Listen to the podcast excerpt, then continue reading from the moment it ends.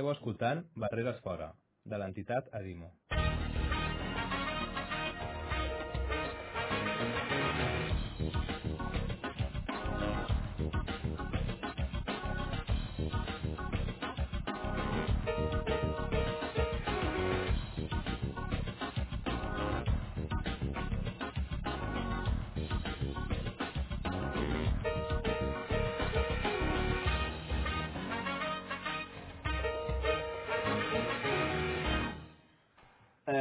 Ja continuem aquí, en directe. Eh, recordem el telèfon, Guillermo, de nou. A veure si algú ens truca i s'animen. 93 570 68 66 93 570 66 no, 68 66 66. Sembla ser que tenim alguna trucada, Dani, pot ser? Hola, bona tarda. Hola, bona tarda. Bona, Bona tarda, el seu nom? Uh, Martí, Martí, bona tarda.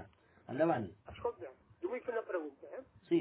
Ho sents, tu, Laia? Espera, un, un, se- Espera, un segon. podem- un segon, que vol, vols fer una pregunta a la doctora, no, suposo? Sí, sí, sí. Sí, un moment que es posa els cascos, sí. Que ens, ens ha agafat desprevingut aquesta trucada. Vale. Ho- ho Ho sents, Laia? Sí, sento perfectament. Ah, Endavant. Escolta, escolta, bona tarda. Bona tarda. Mira, jo fa sis anys Sí? que porto una placa, una trencadissa que vaig tindre de fèmur, Sí. i ara fa uns quants dies que tinc un dolor, tot el que és uh, uh, on hi ha la placa, Sí. tinc dolor. I Sense... no, no m'ho he, fet- no he fet mirar perquè ho volia preguntar primer.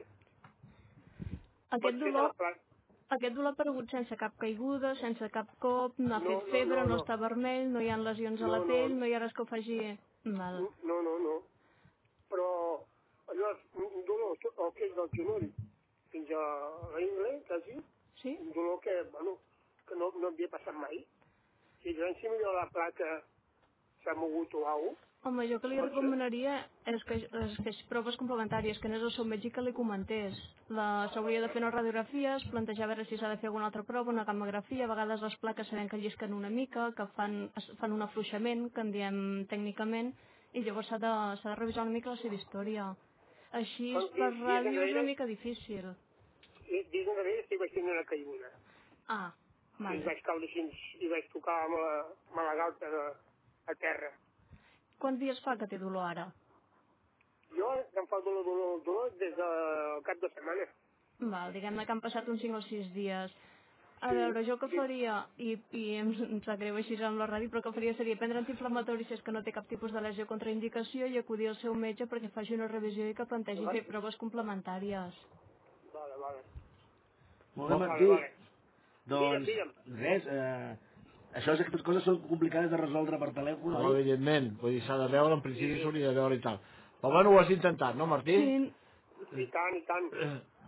Moltes, Vale. moltes gràcies per que trucar, molt eh? bé, moltes gràcies. adéu, bona tarda, adéu. Adéu, adéu, Martí, Bona adéu, tarda, adéu. adéu. Bé, recordem el telèfon 93 570 6866 aquí farem el consultori en directe Vale, vale, vale. amb la doctora Laia eh? està bé, no? està bé, perquè aquesta és una de Sí, les funcions 570 6866 Per on t'anàvem, Jaume, per on t'anàvem? no, bueno, jo volia preguntar eh, aviam, eh, els símptomes m'has dit que no, no en donen i hi ha alguna manera de, de poder-ho prevenir? A veure, hem de separar una mica els tipus d'osteoporosis. Una cosa és osteoporosis en la, en la població general i l'altra és osteoporosis associada al desús, a la, a la cadira de rodes, a la lesió medular o com li volem dir, a les diferents patologies. Clar.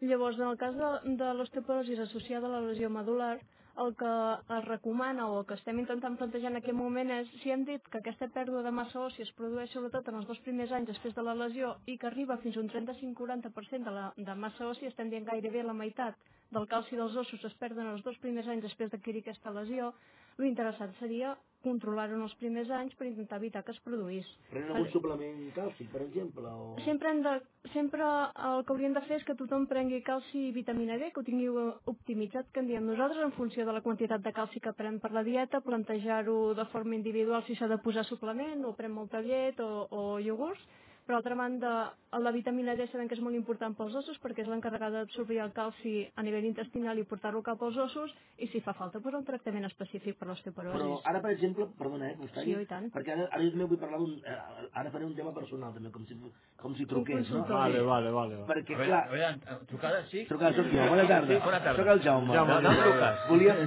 de, dels estudis de Ràdio Mollet. Ah, endavant, endavant. Gràcies, eh? Us, Digues. us felicito pel programa, primer de tot, eh? Moltes gràcies. Vale, dit això, anem per feina, que si no...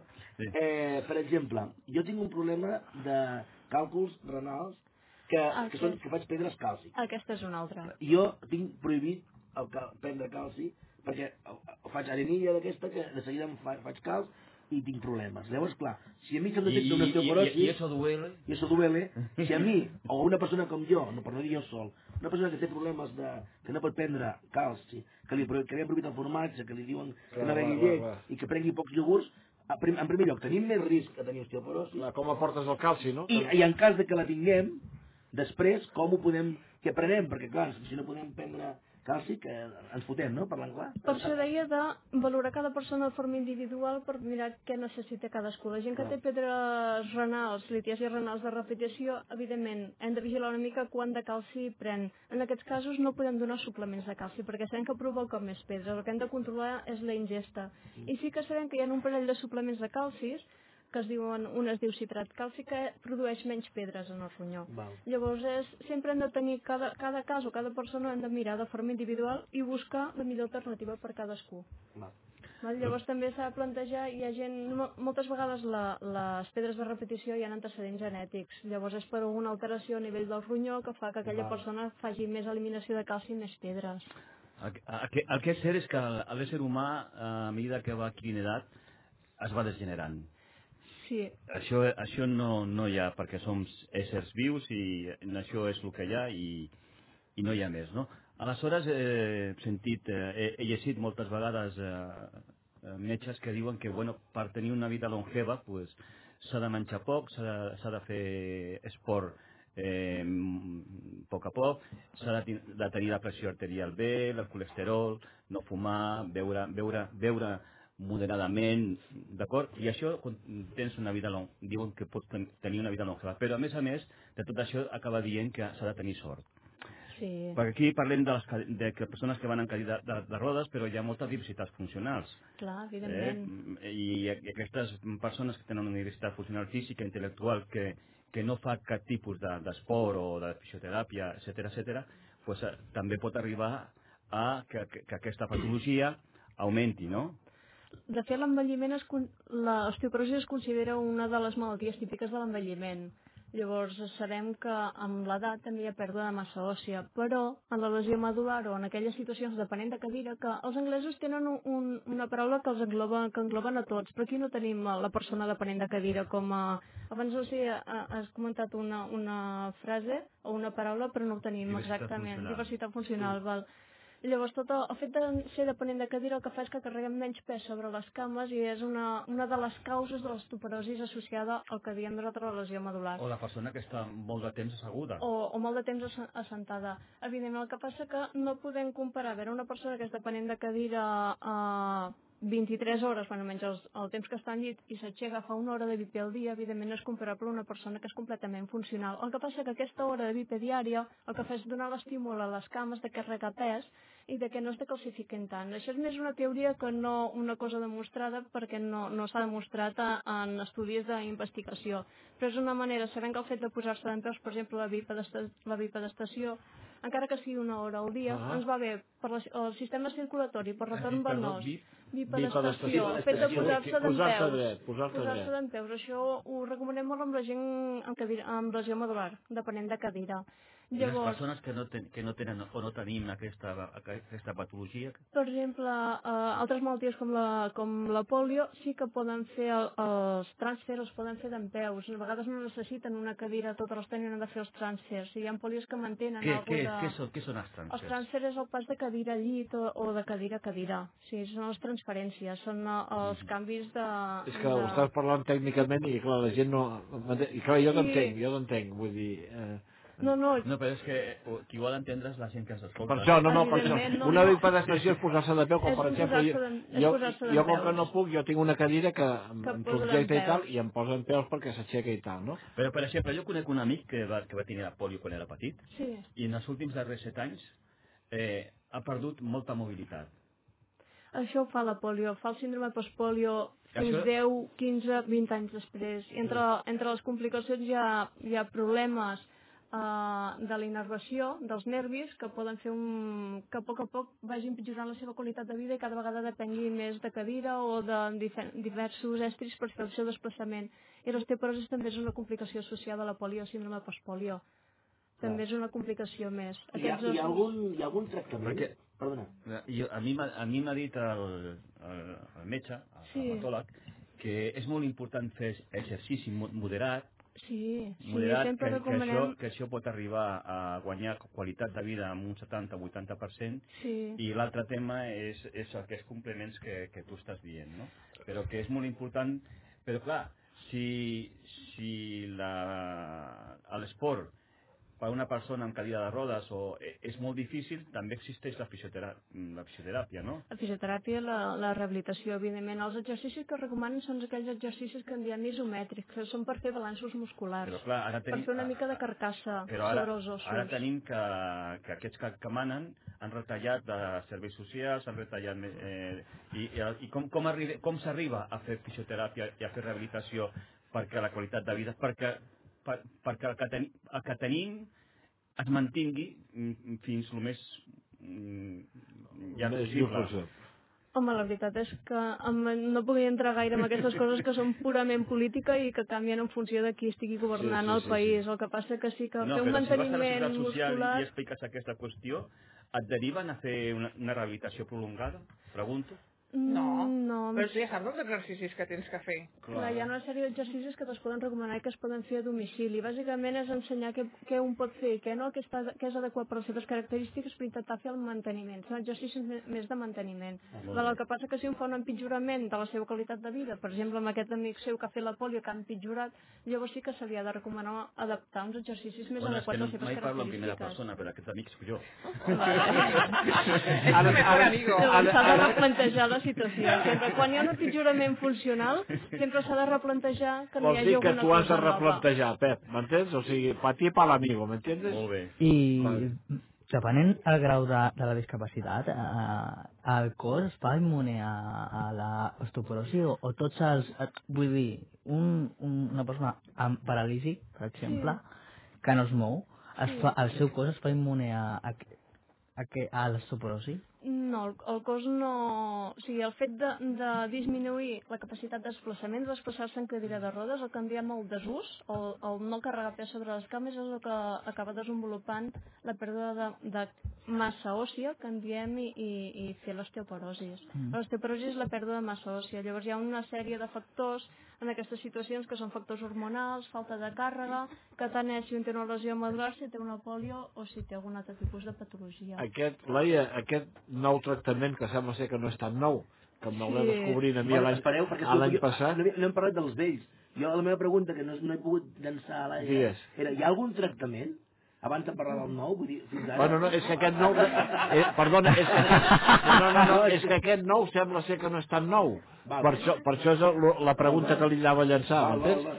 Sí que nou, hi ha nou per lesió tractaments. medular. Hi ha Val. tractaments de fa molts anys. El que Exacte. passa que uh, quan, quan ens plantegem qui té osteoporosis més freqüentment a, la- a la població, a la societat, és la senyora quan té la menopausa. Clar. Quan la senyora quan té la menopausa, després de la pèrdua dels estrògens, fa una pèrdua d'un 2 o 4% els dos primers anys, el que hem comentat abans. I després d'una lesió la pèrdua és fins al 35 o 40.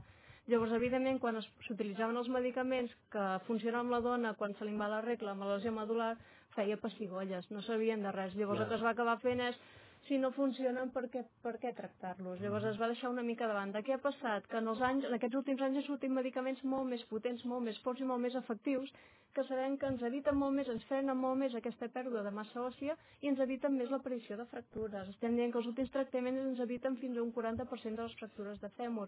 En estudis fets sempre en dones quan se'ls en va la regla, en dones menopàusiques, perquè no hi ha estudis fets purament en pacients amb lesió medular, amb polio hi ha alguna cosa, amb ictus amb, els, amb un costat respecte a l'altre també hi ha alguna cosa, però amb lesió medular pura no hi ha cap estudi. Llavors, fins que no han arribat aquests tractaments més nous, no s'ha vist que podien frenar aquesta decalcificació. Importantíssim, si es pot frenar en els dos primers anys, és el moment més important de frenar-ho, però De si no... la lesió, eh? Els dos primers anys després de la lesió. Clar. Però si no, si passen aquests dos anys, Sí. el que hem d'intentar fer és que apareguin, evitar l'aparició de fractures. Val. I amb aquests medicaments uh, són molt més potents i sembla que tenen més eficàcia per evitar que apareguin fractures. Aleshores, en aquest cas meu, que jo porto 21 anys i me'l me'l veu aplicar aquest any passat, vull dir jo que hi he guanyat en aquí. En principi, amb aquests tractaments el que sabem és que frenen aquesta decalcificació. Val. He dit que en els dos primers anys la pèrdua és d'un 35-40, Sí, sí, sí, però sí. llavors continua sent d'un 1-2% a l'any. Llavors, si anem sumant, són molts anys de Collons, decalcificació. Però llavors el que fan és frenar aquesta decalcificació, recuperar és molt difícil, però el que sí que fan és que aquest os sigui de més qualitat. Si és un os de més qualitat, si es dona un cop en principi que no es trenqui. Van intentar evitar l'aparició de fractura. O sigui, físicament amb les medicacions noves no notareu cap canvi, no notaràs cap canvi. Val. El que passa intentarem evitar l'aparició de noves fractures. Una fractura sí que comporta moltes alteracions, a part d'hospitalitzacions, cirurgies, complicacions locals, etc. Això és el que hem d'intentar evitar. Clar, perquè pel càlcul que m'has fet, si jo els, els dos primers anys jo vaig perdre un, 30, un 35%, més els 20 que porto, i he perdut un 50%. Probablement. Collons. Una miqueta més, segur. Eh? Una miqueta més. Sí. Eh, una, eh, amb això que comenti Sí. sí. al públic una anècdota Diguis. que ha passat aquí avui, Sí. resulta que tenim una persona aquí del públic que es diu Cris, Ah, que ha vingut pel seu compte sense saber res, i tenim aquí a la doctora Laia, i és que, la vingut- seva que doctora. precisament s'han trobat aquí i ha dit, ostres, què fas tu aquí? Què fas tu aquí?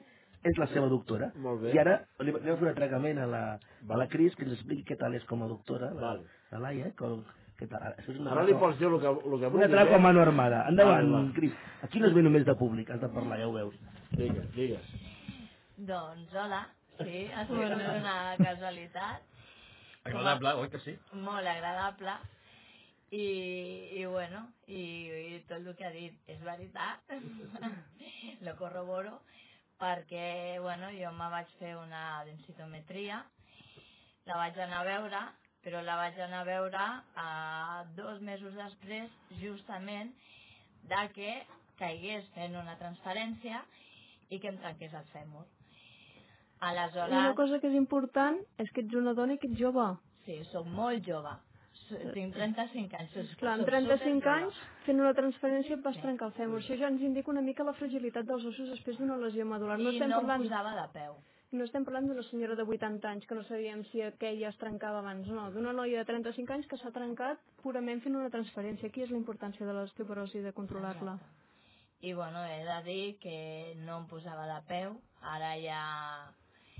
Bueno, no és que m'hagin donat l'alta, però sí que m'han dit que ja puc fer bipedestació, posar-me de peu. Començaré de mica en mica, un quart d'hora diari.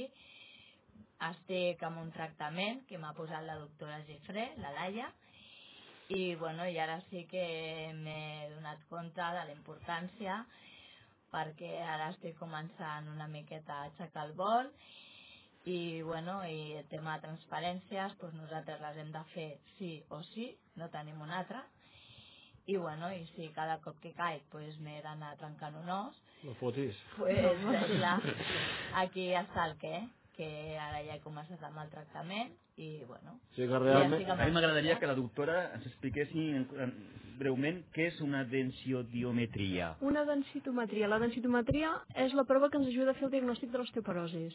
Però una densitometria és, purament, és una màquina que ens indica quants grams centímetre quadrat, és a dir, quina quantitat de volum d'os tenim. I en respecte a la població eh, general o la població de la mateixa edat, ens diu si estem igual, si estem per sota. O sigui, és una... De fet, la definició d'osteoporosi, ara potser me'n vaig una mica per les branques, però va ser un consens d'experts que la va fer a l'OMS fa molts anys, però s'han anat mantinguent. Llavors, aquesta és la prova que ens permet fer el diagnòstic segons amb l'experiència dels anys acumulats. Val? Uh, una altra cosa és, a vegades una radiografia ens permet sospitar d'una osteoporosis, però no ens permet fer el diagnòstic d'una osteoporosis. El diagnòstic d'osteoporosis es fa per la, per la densitometria. Una... I és aquella prova que, que claven agulles o no? No, això és un electromiograma, són proves diferents. Vale, vale. Val? O també hi ha, hi ha diferents proves. N'hi ha una que també és per la resistència òssia, que també claven una mica l'agulla a la cama. Mm. Però en aquest cas la densitometria és una prova que la radiació d'una densitometria equival a un vol transoceànic, equival a dues radi radiografies, vull dir que no, és, que no té moltes complicacions i que sí que ens aporta molta No és molt informació. invasiu. No és molt invasiu, ni té molts efectes secundaris ni complicacions potencials. És una prova que fa molts anys que s'utilitza, que és molt pràctica I el que tractament ens té, dona efecte, té, informació. molt, té, efecte, té molts efectes secundaris, el tractament... De... Els tractaments de l'osteoporosis, a veure, últimament se li ha donat una mica més de... de... han sortit, doncs, efectes secundaris que no eren coneguts, us en diré una, se'n diu osteonecrosis de mandíbula, que és eh, afectació de la mandíbula o fractures, però quan es té en compte la quantitat de fractures que evitem amb aquests tractaments versus els potencials efectes secundaris que poden haver-hi, la balança queda clarament decantada que s'hauria de fer tractament. Fins i tot les societats americanes, que sempre ens van per davant uns quants passos, tant de dentistes com de traumatòlegs com de metabolisme ossi, recomanen, tot i saber les, els pros i els contres, fer el tractament. A més, estem parlant de, de, de pèrdues molt importants de calci dels ossos, d'osteoporosis molt importants i molt severes. Llavors, evidentment, que la nostra recomanació és fer tractaments. Llavors, en, en el cas que estàvem veient ara de la, de la Cris, que és una noia jove, Jove. de 35 anys, que estava, si no m'equivoco, estava a la banyera, quan va, a la dutxa, i va caure a la dutxa, vol dir que si ella, ella que té una lesió, no ho hem dit, però ella té una lesió medular, va amb cadira de rodes, amb, a nivell d'una paraplègia D4, val? llavors eh, això vol dir que si ella no hagués tingut un problema d'osteoporosi, podria ser que no s'hagués trencat el fèmur, vull dir que amb la, amb la pròpia caiguda hagués pogut evitar el trencament, A també, o, o realment és el que diem, no? que és el primer, l'ou o la gallina, en aquest cas. En, és una caiguda, suposo que estava sentada, per tant, és, en diem una caiguda de baixa altura, o sigui, estem dient una caiguda de mig metre. Si l'os no hagués estat decalcificat, el més probable és que no s'hagués trencat, a no ser que s'hagués enganxat. A veure, a vegades Clar, algú es clar, pot clar. trencar sense, si és un, un cop molt fort o aquest tipus de fractura, amb aquest tipus de caigudes es fan moltes Vaig més de fractures de, de sacre, però caiguda de genoll i, i vas fer la fractura, o sigui, clar, no podem saber-ho, no tenim la bola Clar, de cristall clar, clar. per dir què hagués passat si no hagués tingut l'osteoporosis, però pel tipus de fractura i les característiques de com va passar ens fa pensar que és una fractura per fragilitat dels Exacte, ossos. és com jo vaig caure de la cadira i també me la vaig trencar. Eh, Són les típiques caigudes Clar, que en podem dir a vegades anecdòtiques o que una se n'adona compte i va caient i que sí que poden Sí, sí, tenir sí. repercussió si els ossos estan decalcificats. evident. Les tendinitis, perdó, ara te parlo d'una de la, des de la ignorància pura i dura. Sí. Les tendinitis, per exemple, eh, en aquest cas amb, amb les dones, eh, quan tenen la menopàusia que, que se retira, que no se retira, pot també ocasionar aquest tipus de patologia? No, les tendinitis estem parlant de tendons, inflamació en tendons. El tendó és on el múscul acaba i s'inserta a l'os. O sigui, són, són patologies que afecten el sistema musculoesquelètic, els músculs i l'esquelet en general, però, però tenen efectes Si jo diferents. t'estic parlant de, de la tendinitis d'aquí de... Del d'aquí de- dels rotadors. Sí, que de... passa per mm, entre els ossos, no? Oi? Sí, sí, el, el tendó del bicipital sí que Sí, passa passa per la corredera bicipital, sí, Sí, passa entremig uns dels ossos. Que si no, que si no, estan, si no tenen el diàmetre adequat, pues, Aquí ja barregem coses diferents. Estem parlant No, no, ja no d'artrosis, de tendinitis, són tot és múscul esquelètic, tot forma part de reumatismes de parts, en aquest cas serien reumatismes de part toves, però no tenen Però la relació amb patologia inicial no té a l'osteoporosi. veure amb la retirada de les No, regles són, cos, són, bé. són coses diferents. Molt són bé, patologies, totes que afecten en ossos i músculs, però que no tenen relació entre elles. D'acord, gràcies. Molt bé. Alguna pregunta més, que ens queda un minutet? Teniu alguns dels que estem aquí? Bueno, no, quins consells donaries als afectats? A veure, uh, consells que podríem fer. Punt 1. Uh, si algú ha tingut fractura, ha tingut alguna fractura d'aquestes característiques que han comentat abans, uh -huh. uh, consultant el seu metge, plantejar-se si, si podria tenir alguna osteoporosi, però sempre Demanar una, una densitometria? Demanar una valoració mèdica. Llavors Va. el metge ja decidirà si, si considera o no considera que fa falta fer una densitometria, perquè no Va. només tot és densitometria, també hi ha paràmetres en analítica, la vitamina D, que és molt important, etc. Evidentment recomanaria, si es pogués, tabac i alcohol, suspendre'l. Si un no es, no es posa en bipedestació d'en peus, recomanem posar-se d'en peus per tornar a estimular les cames de que carreguem pes. i, i assegurar-nos que fa una ingesta de, de calci per dieta, llet rica en calci, iogurt Dència o de qualsevol altra marca, formatge ric en calci, que sempre és el més fort, eh, el més el més, el, com més millor. Sempre tenint en compte que hi ha gent que ha tingut pedres o tempta ser Ja, ja, pedres ja. que també hauria de consultar amb els seus metges. Molt bé. Doncs moltíssimes gràcies, Laia Nifred, per estar haver estat aquí amb nosaltres. Gràcies a Ens vosaltres. has donat per la- molts bons consells i esperem que la gent ho apliquem, no? Evidentment, si no vols trencar un os. Això, això. Eh?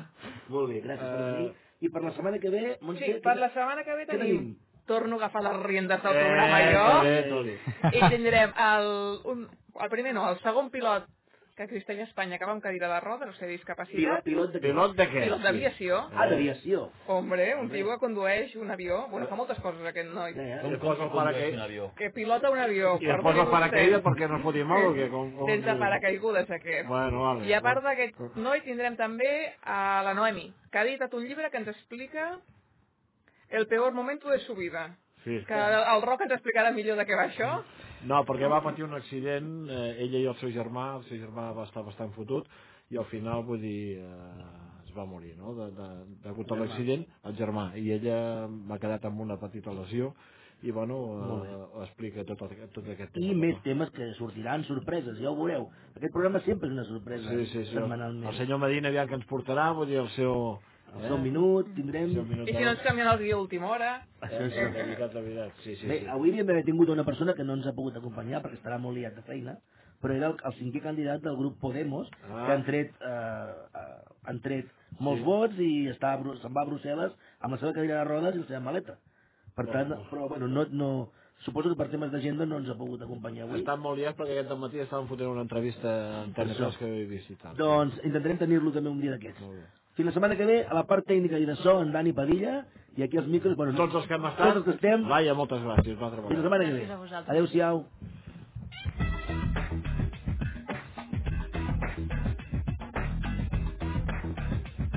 Fins aquí Barreres Fora, un programa de l'Associació de Disminuïts Físics i Sensorials de Mollet i Comarca, ADIMO.